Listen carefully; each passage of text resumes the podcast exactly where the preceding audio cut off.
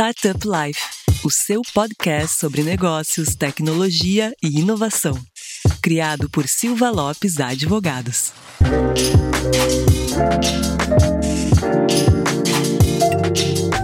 Fala galera, meu nome é Lion Lopes e está começando mais um Startup Life, o seu podcast sobre negócios, tecnologia e inovação.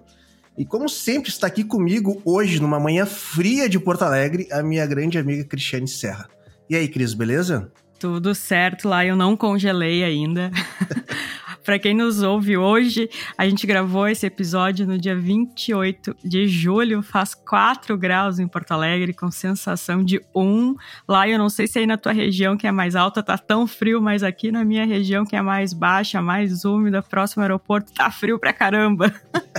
aqui, aqui eu tô com a estufinha no pé e tentando tentando não congelar aqui, Cris. Mas... Ah, usou de um truque para não congelar. Exatamente, né? Mas certamente aqui nosso conteúdo vai dar uma esquentada aqui no nosso, vai. no nosso sangue aqui. Vai nos aquecer e aquecer também os negócios dos nossos ouvintes. Mas antes de eu revelar qual é esse assunto tão quente, vai aquele recado importante para os nossos ouvintes. Não esqueça de acessar o portal startuplife.com.br para notícias e informações do ecossistema e também nos seguir no Instagram, startuplifeoficial, nos seguir no Spotify ou na sua plataforma de preferência. Então, dado esse recado, vamos revelar qual é esse assunto que é tão quente e importante para as empresas. Vamos falar sobre branding, Lyle como se faz uma boa gestão de marca e por que, que isso é tão fundamental né, para uma empresa, em especial em startups. E Lion, sei que está conosco uma dupla fera que sabe tudo sobre o tema, então revela para o pessoal quem são eles. Exatamente, Cris. E antes de apresentar, falando em branding, eu sou um entusiasta, gosto muito da, da força que o branding pode trazer para dentro da sua marca e acho que quem conhece um pouco aqui do Silva Lopes percebe que a gente tenta aplicar um pouco isso dentro do escritório também. E para nos ensinar aqui um pouquinho sobre branding, a gente trouxe uma dupla, que é a Natália e o Stefano. Eles são sócios da Aliden, uma empresa especializada em branding. E aí, pessoal, beleza? Tudo bem, pessoal. Bom dia, e vocês? Bom dia a todos. Tudo bem, Lion e Cris? Tudo certo. Vai ser com essa dupla que a gente vai falar um pouquinho sobre branding e daí, Cris, eu sei que você faz a perguntinha inicial, mas eu quero começar hoje. Opa, por favor. perguntando para Natália e o Stefano para eles falarem um pouco da Liden, né? Qual que é o escopo, o que, que a Liden faz, como que ela ajuda o ecossistema. Então, Natália, tu pode falar um pouquinho da Liden para nós? Claro.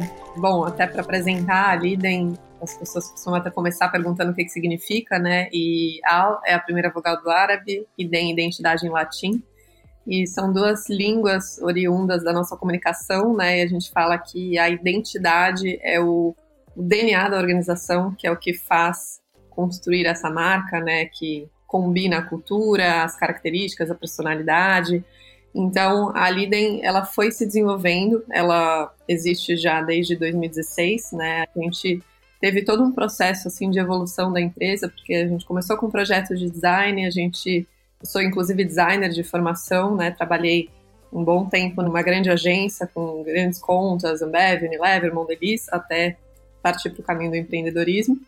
E aí, nesse processo de fundação da Liden, ela também foi amadurecendo. Né? Nós começamos com projetos de identidade, design. Depois, esses projetos migraram muito para UX, para digital. E aí, com isso, a gente somou um pouco o lado do growth, né? Então, eu me apaixonei pela metodologia do Sean Ellis. Não sei se vocês já se familiarizaram, estudaram, mas a gente mergulhou nesse tema. Chegamos a montar squads para rodar o processo de growth em, inclusive, um, cliente grande, até uma multinacional. Foi um desafio bem grande. Depois, com outros players menores, a gente fez um projeto até a nível Latam, então foi um projeto que englobou aí cinco países. É, a gente teve uma atuação forte no Peru. E aí, com isso, a gente foi muito forte, assim, a, a visualizar, primeiro que o growth, ele faz muito sentido para empresas, de, principalmente, que já nascem com mindset de tecnologia, né? E aí, a gente passou, assim, por conflitos assim culturais, né? Porque as startups elas já nascem com mindset cultural e as outras empresas elas estão no processo de mudança. Então a gente viveu esses desafios do growth e ficou muito forte para a gente o papel, mais ainda, né? O papel do branding e da identidade, da clareza de quais são os diferenciais, quais são os, qual é a proposta de valor do negócio para você conseguir escalar. E aí a gente fez, a gente até passou recentemente por um processo nosso de rebranding, de revisitar onde que a Liden ia gerar valor na sociedade. A gente gosta de falar que no nome a Liden também tem liderança, né? Então a gente acredita muito no papel do líder como, como protagonista. E aí a gente até brinca que o time da Liden são os líderes, né?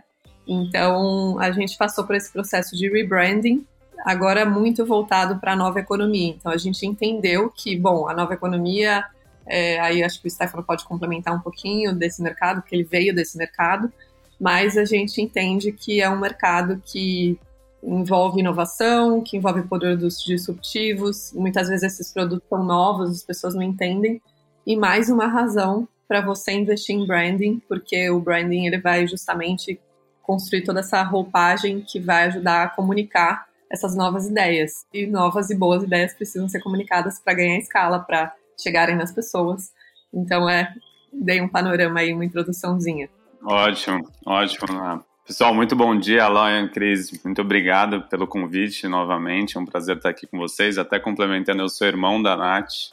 Estamos juntos aí nessa empreitada dessa empresa da Liden e comentando sobre a, a nova economia. De fato, eu venho eu venho de outro mercado. Eu sou engenheiro de formação, trabalhei no mercado financeiro durante quase sete anos e ajudei a montar a 55. A 55 é uma fintech de crédito para empresas da, da nova economia, para startups, empresas de receita recorrente. E agora sócio com a Nada Liden, né, uma empresa voltada para esse mercado, um mercado que cresce muito, né? Sabemos, um mercado que movimenta aí só nesse semestre desse ano mais de 5 bilhões de dólares, o mercado Brasil de startups, então um mercado que em um semestre de 2021 já superou 2020 e um mercado que tem de fato essa a necessidade de se posicionar e entender muito bem o papel do branding, até pelos índices de mortalidade dessas startups, né?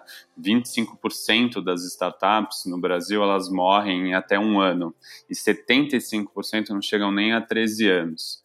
Então, são índices é, importantíssimos do empreendedor entender, é, entender que essa jornada é desafiadora, mas ao mesmo tempo você precisa, então, estar forte nos pilares para não entrar nessa estatística, né? E entender principalmente de branding, que é um tema que a gente vai trazer aqui hoje, a nossa especialista, vamos contar bastante sobre ele. Perfeito. E agora, Cris, eu passo a bola para ti, daí sim, para fazer a nossa perguntinha inaugural sobre o tema, Cris.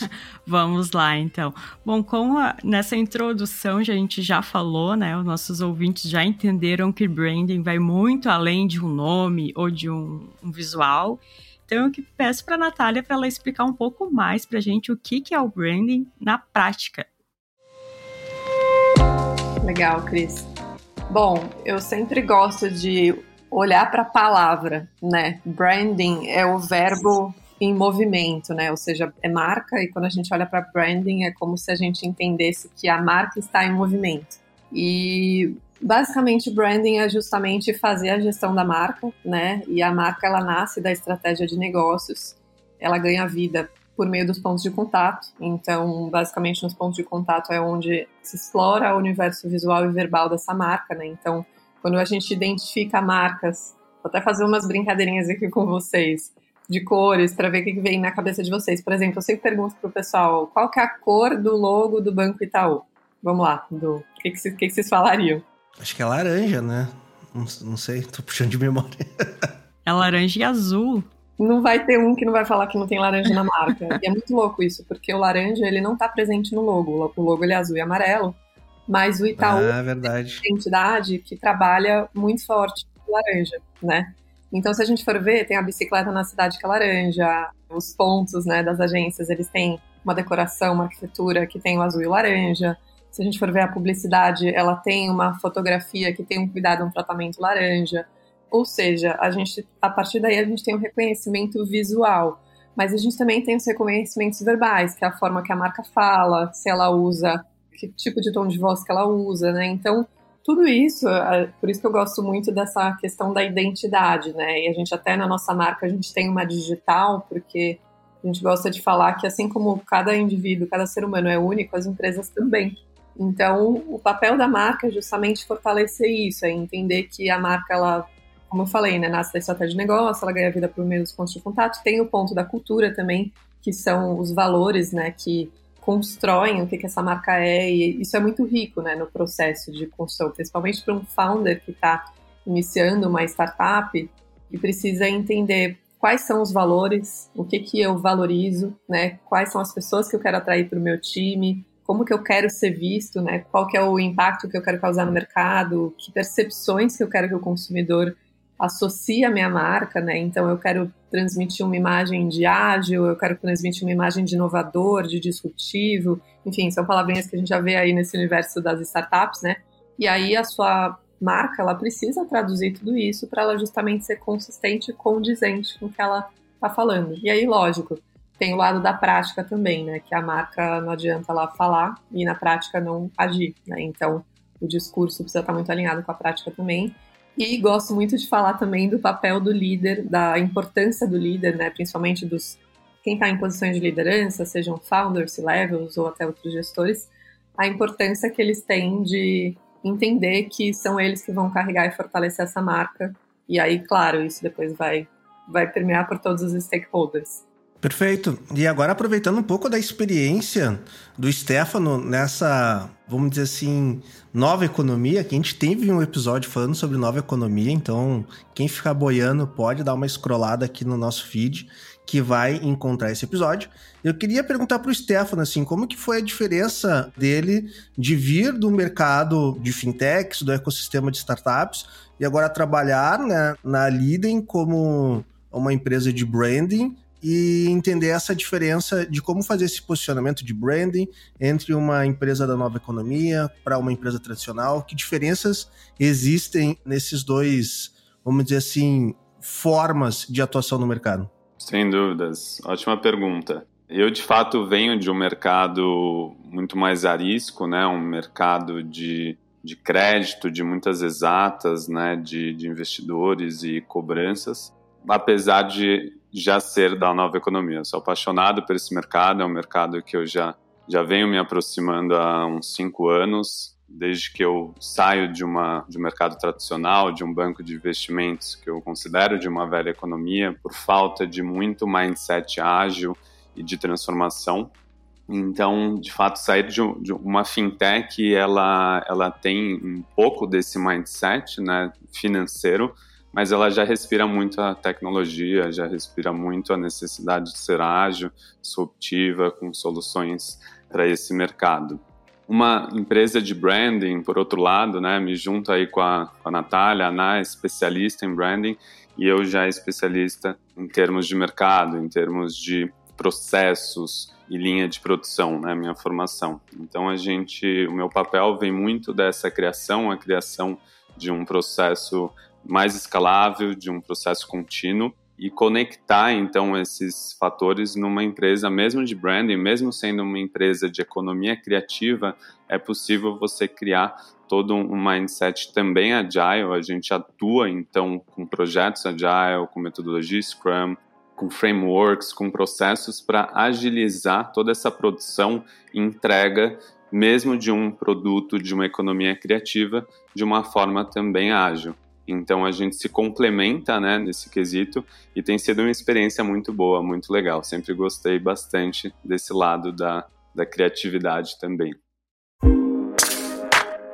Maravilha. E daí vem a, a pergunta agora para vocês: por que que é tão importante para uma startup também fazer gestão de marca, também aplicar branding para uma startup?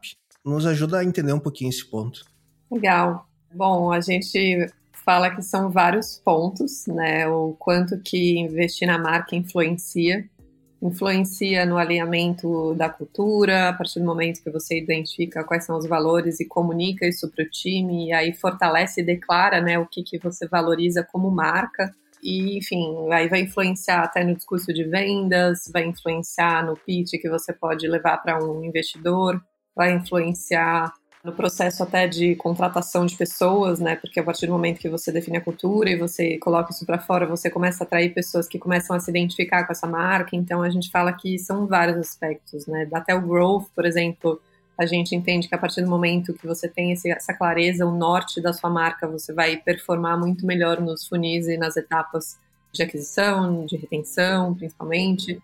Então, são vários fatores aí, né? E aí é importante, no fundo, para qualquer organização. Hoje em dia não existe mais não pensar em investir em marca. Acho que vocês, inclusive, né, fazendo conteúdo, né, criando o podcast, é uma forma de pensar como que eu vou gerar valor para a sociedade. E acho que as marcas precisam se provocar nesse sentido, né? Não basta hoje em dia mais ser simplesmente uma marca e vender só um produto, mas sim se questionar que, que eu quero fazer, que legado que eu quero deixar, qual é o meu propósito e como que eu conecto isso e, e entrego esse valor para o ecossistema que eu estou presente, né? E gosto até de complementar lá no quesito até do, dessas startups que elas crescem muito rápido, né? Então você tem captações assim do dia para noite, com às vezes até num PPT, equipes entregando grandes resultados e crescendo um time de 10 para 50, para 100 então, esse crescimento, né, a gente fala até muito da cultura. Você garantir que a cultura ela seja né, muito bem firmada, né, essa base, esses pilares de valores, missão estejam extremamente firmes pelos founders para garantir que uma organização que cresce exponencialmente respire esses fatores. Então, como exemplo da cultura, que é um desafio, é um desafio para esses empreendedores, para essas empresas garantirem em conjunto com o produto, em conjunto com a demanda de mercado, a cultura interna, o branding ele tem um papel muito parecido, né? Você garantir que toda organização ela entenda e ela respire dessa mesma comunicação visual e verbal com todos os com todas as pessoas da empresa, né? E com a equipe interna e aí depois para os stakeholders externos. E como a gente faz isso na prática? Quais são os passos desse processo de gestão de marca? Legal, Cris. Acho que essa é uma pergunta que às vezes é um desafio para quem entrega o, o, projeto, que a gente nem gosta de falar que é um projeto, é um processo, porque o branding ele é um processo, né? Então ele é você plantar uma sementinha, você começar a trabalhar uma nova identidade e isso vai evoluir. Então, bom, garantir esse processo basicamente é estar tá em constante comunicação com o time, fazer eventos, né, ações pontuais, mas também recorrentes.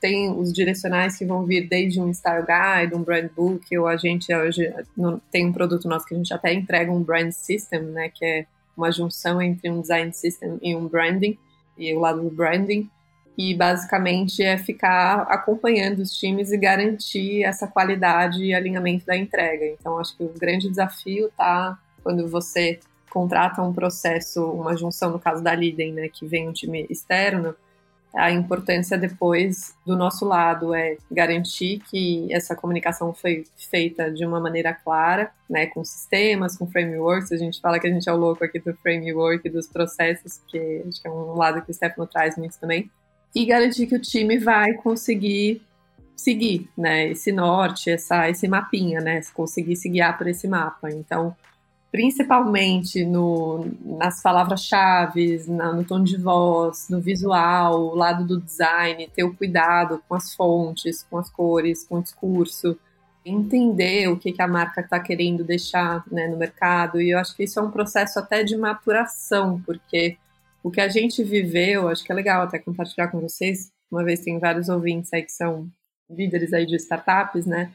É que o branding, como ele é um processo, e muitas vezes as empresas, as startups, elas estão pivotando, elas estão se reinventando, elas estão sempre evoluindo o produto, né? Porque o produto nunca está pronto, ele está sempre em transformação. O branding também, ele está caminhando junto. Mas tem pontos do branding que são inegociáveis e não mudam, né? Que basicamente é o seu propósito, porque que problema que você está escolhendo resolver. E aí, se você está escolhendo resolver um problema, o produto ele pode um dia ser o produto A e outro dia ser o produto B, mas a paixão pelo problema vai ser a mesma, né? Enfim, o que eu queria falar é justamente esse processo de entender que a marca vai sempre evoluir. Ah, a mensagem que eu lembrei que eu queria deixar é que a gente entende também que existem esses níveis de maturidade da empresa, porque imagino até que vocês tenham passado por isso, assim, o podcast ele foi evoluindo, né? No começo ele tinha uma cara, depois ele passou a ter outra, então faz parte, né? Entender que a marca também ela vai ganhar corpo, assim como nós, como seres humanos, a gente também evolui, a gente vai amadurecendo, então vai mudar, né? Basicamente é isso. E dois pontos que eu quero complementar aqui, e bem práticos para a gente aplicar essa gestão de branding, seria primeiro, para quem, né, startups que estão aqui escutando e aplicam Scrum, né, atuam com Sprint e fazem retrospectivas, incluam, incluam nos seus sprints, no ponto de retrospectiva, o, que, o pilar do branding. Perguntem, time, e aí, sobre branding, sobre comunicação, verbal, visual, como foi? Conseguiram aplicar? Tem dores? Quais foram os aprendizados, feedbacks de clientes? Então, você incluir esse pilar, que inclusive eu gosto de comentar, você incluir até num shareholders meeting. Então, quando você tem uma apresentação para um investidor, seja de captação ou seja de acompanhamento, né, um shareholders meeting, um board meeting, você ter um slide lá sobre o pilar de branding. Então, do mesmo jeito que você tem sobre marketing, sobre produtos, sobre captação, sobre cap table, etc., você ter um sobre branding que você transmita e se acompanhe nessa evolução, para você garantir essa consistência saibam, né, empreendedores aqui ouvindo, que esse pilar é imprescindível para uma empresa dar certo também, não entrar naquelas estatísticas que eu comentei no começo do podcast. Então, ter esse slide é uma forma prática de você lembrar, questionar, ver se você está indo bem, quais são as dores, quais são os aprendizados e manter essa consistência de discussão. Perfeito. Eu estava escutando aqui vocês trazendo as informações a gente tocou muito no assunto sobre growth, né? Inclusive, na capa do LinkedIn de vocês está ali ó, falando sobre growth hacking. E eu queria entender um pouco mais para vocês explicarem para os nossos ouvintes aqui o conceito de growth, como que ele se comunica com branding, com gestão de marca, como que esses dois. Porque a gente se pensa muito nessa parte de growth relacionado à venda, à parte uh, comercial e eu queria entender um pouquinho melhor como que ela vai se encaixar com essa parte de branding. Eu sei que tudo é encaixado, mas como que vocês enxergam o growth pela parte de branding, assim? Bom, só para dar uma contextualizada, o growth ele é uma metodologia criada pelo Sean Ellis, né, no Vale do Silício, e basicamente é uma metodologia que justifica a importância de rodar testes ao longo do funil, né? Então, basicamente, montar squads nos quais você vai conectar os pontos entre design, digital, dados, marketing e produto. E aí existe um funil, né? Esse funil tem aí essas cinco etapas entre aquisição, ativação, retenção, receita e recomendação. E o, qual é conexão que existe com o branding e por que que tá até a gente foi como eu comentei um pouquinho na, no começo do podcast, né? A Liden ela estava atuando como esse squad de growth. Nesse momento a gente está mudando, a gente entendeu a importância do growth ser interno, mas foi muito rico a gente ter vivido isso como um braço externo, né, dos nossos clientes. Mas o que que foi o nosso grande aprendizado? A gente entendeu o quanto o branding tem um papel de dar o direcional para fazer o growth, né? Então, o que, que foi rico, assim? A gente teve um projeto que a gente chegou a triplicar o faturamento. Foi muito legal, assim, porque a gente fez ações em várias etapas do funil e a gente desenhou esses processos, né? De, bom, vamos focar principalmente na base. A gente começou pelo fundo do funil porque essa empresa ela já tinha uma base de clientes. E aí, o que, que a gente fez? A gente melhorou a mensagem da marca né? Então, como essa, eu acho que isso foi muito rico assim que a gente viveu e conseguiu ver com os números, né? Depois o resultado. Então, foi bem vitorioso assim de entender que a gente estava entrando num projeto, a gente tinha que gerar vendas e a gente precisava fazer ações para gerar receita. E aí, basicamente, a gente fez ações com a base, né? Então, de comunicação, de ativação dessa base já presente, melhorando o discurso da marca. E aí a gente viu que isso performou, a gente trouxe um novo storytelling da marca. Então, isso contribuiu para a geração de receita, né? Então, até foi uma provocação até que um, uma pessoa me fez até esse fim de semana falou o quanto que a gente está caminhando para trazer o growth a partir do branding, né? Então, se eu tenho esse norte, se eu tenho o discurso bem alinhado, aí nas etapas do funil, não sei se eu fui claro, Lion, mas é até legal você trazer mais perguntas, porque eu acho que isso é uma dor, que a dor das empresas está muito relacionada a vendas, né, na maioria das vezes. E a gente aqui é apaixonado por vendas, então a gente traz esse lado do discurso, da clareza, para ajudar a vender, né?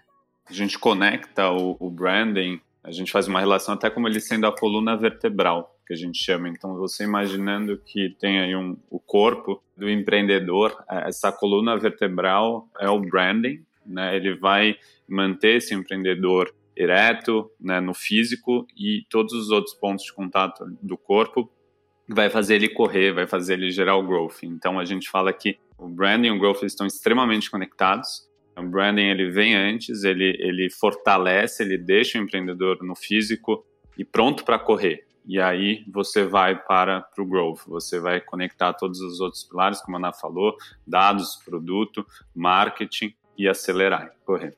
Você perguntou, né, Lion, como conectar o branding com o growth, né? Eu gosto de falar, as pessoas não estão vendo, vocês estão vendo a gente, que a gente está aqui no vídeo, mas é como se você tivesse o funil e você tem essa linha que passa por esse funil e essa linha, ela está conectando, ela está unindo as etapas do funil com a mensagem da marca, né? Então, as startups, elas nascem muito com esse mindset de teste, né? Você está sempre testando, o produto está sempre evoluindo.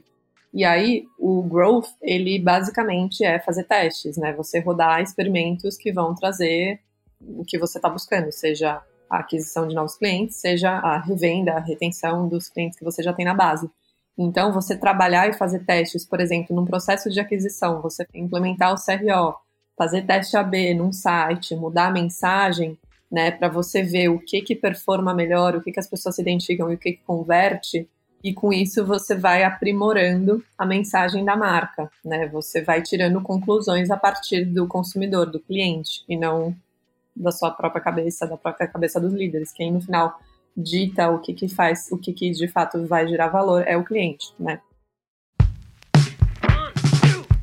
Perfeito, Natália. E daí vem uma pergunta que vai me instigando aqui, né? O que vocês vão trazendo. O Stefano trouxe um ponto interessante na fala dele que no final, né, a gente cria branding, marketing, estratégia de growth no final é para vender, né? Então a gente cria todo um, um cenário mais bonito para fazer venda no final de uma esteira, né? E daí a Natália trouxe assim: não, a gente vai se comunicando, vai fazendo testes ali, os famosos testes de AB, vai entendendo o que é valor para o cliente final e vai criando a identidade da marca em volta disso. Daí, pelo menos, é o que eu compreendi. Se eu entendi errado, Natália, me, pode me corrigir, tá? E daí, isso é uma pergunta que eu queria fazer.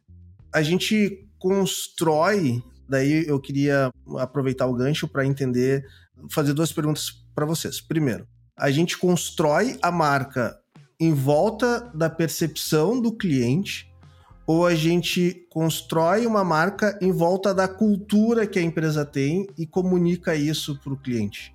A gente constrói uma marca baseada sempre na proposta de valor e na estratégia do negócio, mas ela vai ganhando corpo principalmente pelo propósito, pela razão de existir, e aí com isso essa razão de existir se conecta com clientes que estão buscando a mesma coisa, né? Então, vou dar o exemplo da Apple, né? Que eu gosto muito daquele videozinho do Simon Sinek, que para quem não viu, vale a pena ver, que é Comece pelo Porquê. A Apple, o tagline dela, o slogan é Pense Diferente, né? E o Pense Diferente é eu estou desenvolvendo produtos que o meu time, que eu desejo como organização, que o meu time pense produtos que são diferentes, que fazem a gente pensar diferente do ponto de vista do produto, né? A gente tem aí o histórico de todos os produtos que eles entregaram e que viraram verbos, né? A gente gosta de falar o iPod, o iPhone, enfim. Então, a partir do momento que ela nasce desse propósito, esse propósito ele vai conectar com a cultura, porque se eu tô falando que a marca, ela, eu quero criar uma marca que tem esse tagline, eu quero que tudo que seja pensado aqui seja pensado diferente. Você concorda que a cultura já vai trazer isso? Porque você vai querer pessoas no seu time que pensam diferente, né?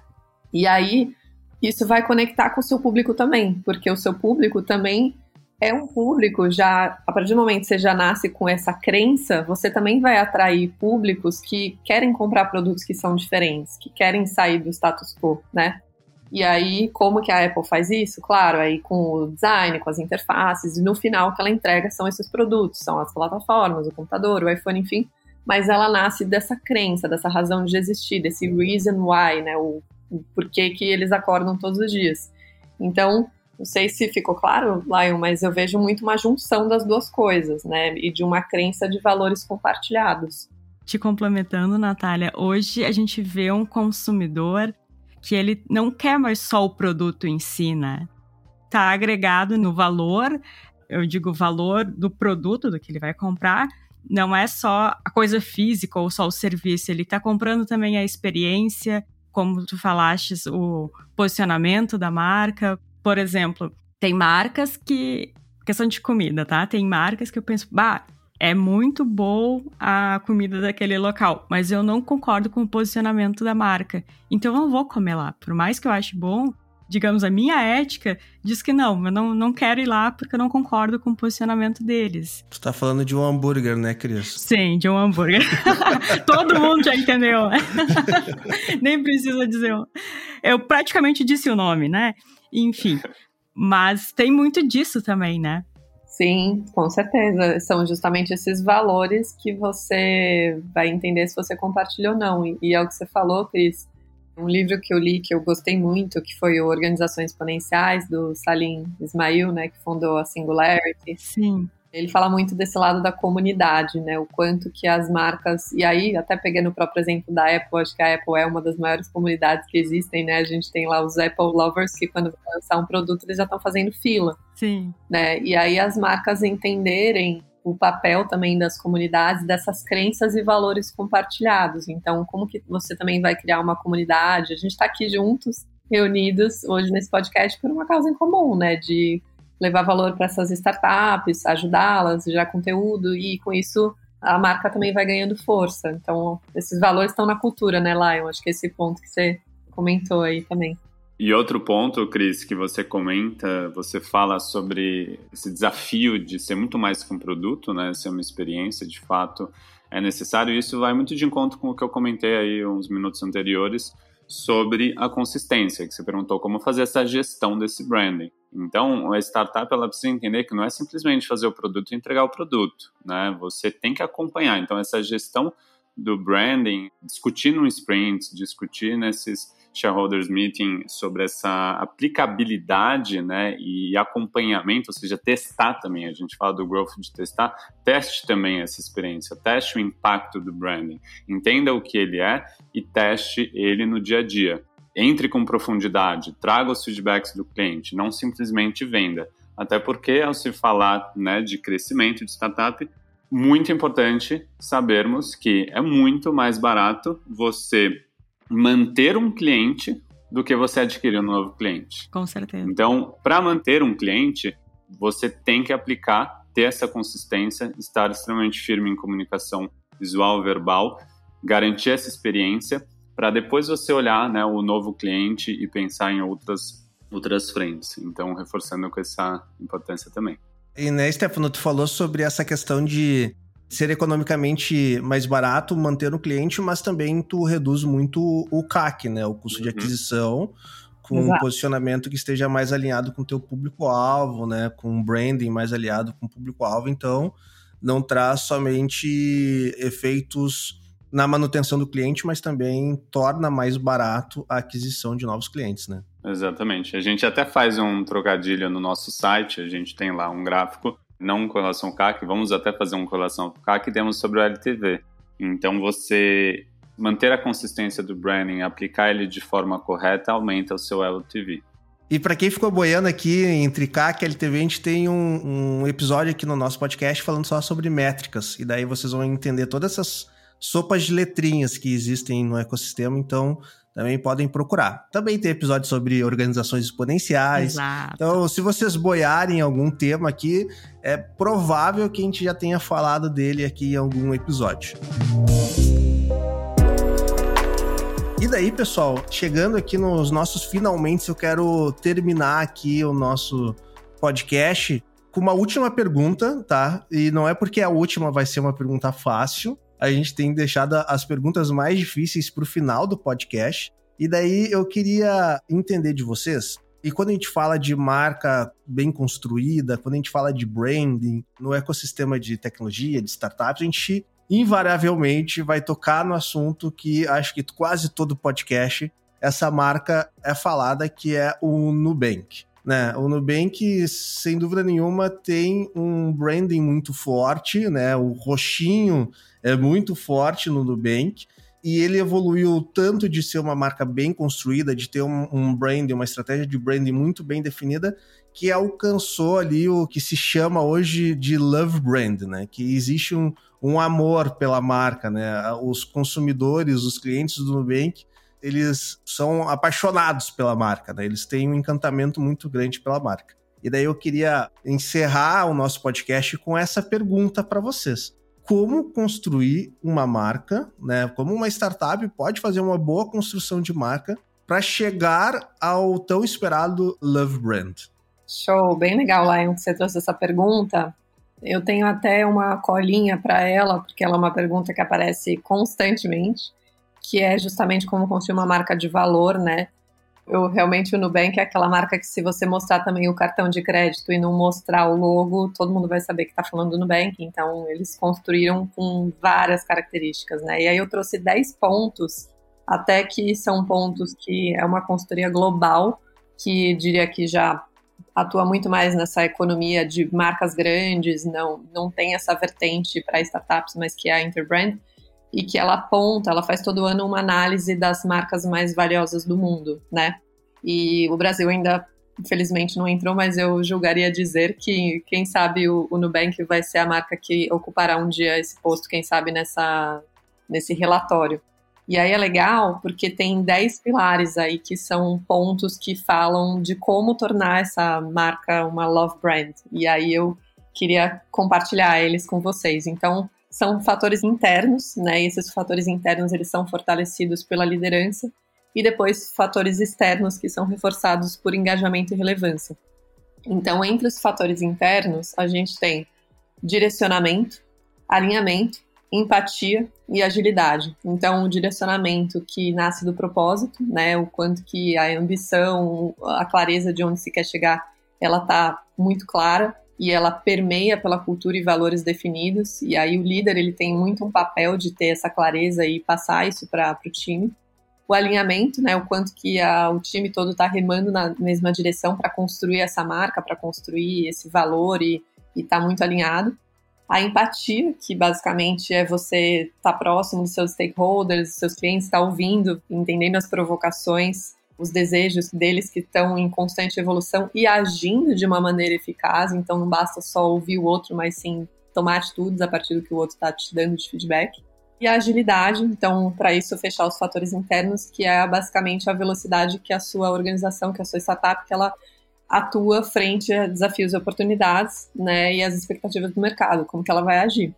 E aí, dos fatores externos, a gente tem seis pontos. A distinção, né? Que aí é você criar essa identidade que é difícil de replicar. Então, pegando o próprio exemplo do Nubank, o Nubank ele criou características tão dele que, óbvio, a gente vê que tem pessoas que tentam, outras empresas que tentaram copiar, mas ele tem o DNA dele, né? Ele tem o design proprietário, ele tem as cores, ele tem a ilustração, ele tem a fotografia. O Nubank tem todo um cuidado, assim, eu, eu adoro, assim, sou apaixonada pela marca, até a, pela própria Cristina como líder, assim, vejo que tem uma coerência, né? E aí é o que é o segundo ponto, então essa distinção de como você se diferencia, a coerência, que são é, a importância da marca ser coerente no discurso, né? Então, vou dar um exemplo, por exemplo, a gente viu que a Cristina Junqueira, ela foi acho que no Roda Viva, dar uma entrevista e teve alguma questão sobre racismo, e ela imediatamente agiu e trouxe para os grupos de liderança outros consultores, outros nomes e começou a agir em função de um tema que pegou para o mercado, para os consumidores, para as pessoas que se desapontaram. Então, ela trouxe uma coerência que existiu tanto não só no discurso de ser uma marca talvez que está preocupada com gênero, com inclusão e tudo mais, e agiu na prática nesse sentido, A participação, que é o terceiro ponto, de criar envolvimento, colaboração entre clientes, né? E tá ouvindo esses, esses clientes. Então, acho que o Nubank é um exemplo disso também, de ter a comunidade, de estar próximo, de ter o feedback. A presença, o fato dela ser falada e lembrada positivamente, né? Quantas vezes a gente já não viu pessoas colocando no LinkedIn, ah, o Nubank me ajudou em tal questão financeira, eu estou mais organizado por causa do aplicativo, eu consegui juntar dinheiro por causa do, sei lá, da, da forma que vem organizada a minha fatura. Então, isso faz com que em pequenas ações, acho que o Té tem até um exemplo bem legal do, do Nubank, né, Té, que você falou da antecipação do e-mail, uma vez que... É, eu posso, posso comentar. É bem legal, assim, da experiência que foi o que a gente... Eu, eu sou apaixonada pelo Nubank, assim, eu... Olha que louco, por mais que eu saiba que eu ganhe mais milhas no outro cartão, eu gosto tanto do aplicativo, do design, que eu fico no Nubank, assim, é, e eu tenho, enfim, para outros cartões, mas de tão apaixonada que eu sou. E aí, é, então eu falei dessa participação, a presença, né, dela ser falada, confiança, né, de entregar com integridade, né, os interesses e as expectativas do outro, então esse lado da integridade da marca, e essa afinidade também de benefícios funcionais e ou emocionais, gosto muito de trazer esse lado também do que, que você entrega de benefício funcional e emocional, né, que aí vai conectar com esses valores compartilhados. Então, falei aí de 10 pontos que acho que são vários, é uma lição de casa grande, mas com certeza ajudam para construir essa love brand. Só para então complementar esse que a Ana comentou, qual que foi esse exemplo que aconteceu comigo? De fato, eu recebo a fatura do Nubank e eu sou uma pessoa extremamente metódica, assim, fui CFO, né, da 55 e tenho de oito anos de mercado financeiro, eu sou super rígido com finanças, tal, pago tudo em dia, tal. E esqueci, tava uma semana correria trabalhando muito, putz, passou a data da fatura, e aí eu, nossa, putz, esqueci de pagar, vai ter uns juros ali. E aí veio a fatura e aí o Nubank mandou um e-mail falando, Stefano, a gente viu que você atrasou dois dias na fatura, só que a gente sabe que você é uma pessoa disciplinada, organizada, então a gente zerou os juros.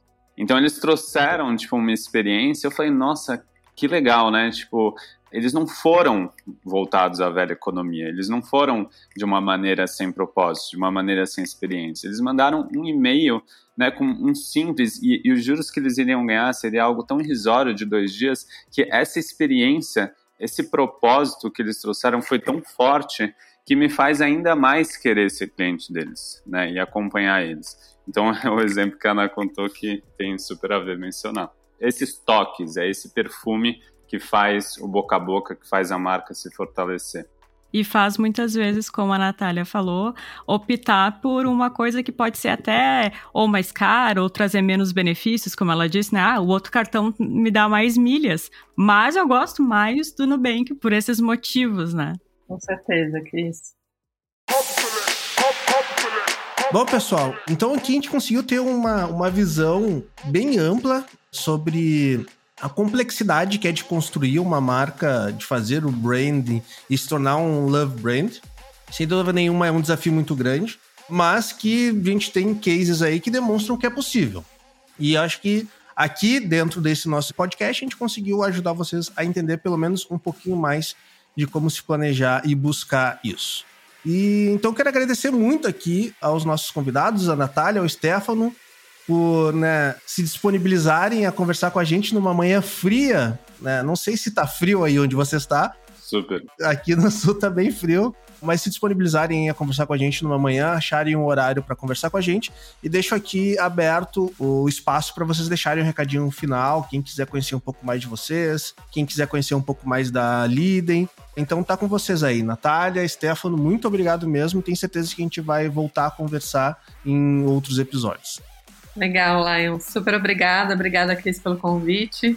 A gente até convida aí os empreendedores, líderes de startup para seguirem nossos conteúdos. A gente também tem um portal que a gente produz conteúdos justamente para ajudar, para trazer discussão, diálogo. Então fica aí o convite.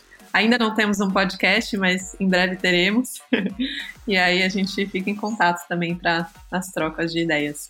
Sim, Lion, Cris, muito obrigado. Foi um prazer estar aqui com vocês. É, reforçando só sobre o, os nossos pontos de contato, então, alidem.com, nosso site. Estamos aí no Instagram, na, no LinkedIn, no Instagram insights.alidem. Vai ser um prazer é, responder aí a esse ecossistema, essa comunidade, quem quiser entender mais. E fazer um último agradecimento especial aí ao Silva Lopes Advogados, que tem feito um trabalho é, incrível e importantíssimo para essa nova economia, para esse mercado que precisa crescer. É, aliás, até para fechar, quando a gente fala né, dessa nova economia, o que é essa nova economia? Né, o Brasil ele, ele precisa ele precisa inovar, ele precisa ter propriedade intelectual. Então, um trabalho como esse é imprescindível, né? Vimos recentemente a lei das startups ser aprovada, né, um mercado bombando de investimentos. Então, né, de um país que demorou quase mais de 40 anos para aplicar uma, uma lei das startups, coisa que os Estados Unidos já tinham há mais de 40 anos. Então, assim, vamos viver esse momento, vamos aproveitar. Agora é a hora do Brasil se posicionar. Já é o vigésimo país com o maior número de startups. Então, vamos para cima, parabéns. Muito obrigado aí pela participação de vocês, convite do Silva Lopes Advogados. Maravilha, muito obrigado, Stefano. Ficou, ficou lisonjeado aí pelas palavras reconhecimento. E já vamos deixar o spoiler aqui que a gente vai ter um episódio sobre o marco legal das startups. E estamos trabalhando aqui, vamos fazer aqui uma convocação pública. Estamos fazendo movimentações para convidar o autor, né, o Pontes, autor da lei, para vir participar do nosso episódio. Então, se vocês estão ouvindo e querem que o Pontes participe aqui junto com a gente, vão lá, incomodem um pouco ele para aceitar o nosso convite também. Vai ser difícil para ele porque o pessoal sabe que eu sou muito crítico à legislação. Mas esse é assunto para outro episódio, né, Cris? Exato. Eu tenho uma certeza nesse momento que eu e tu vamos nos ouvir no próximo episódio. E até lá.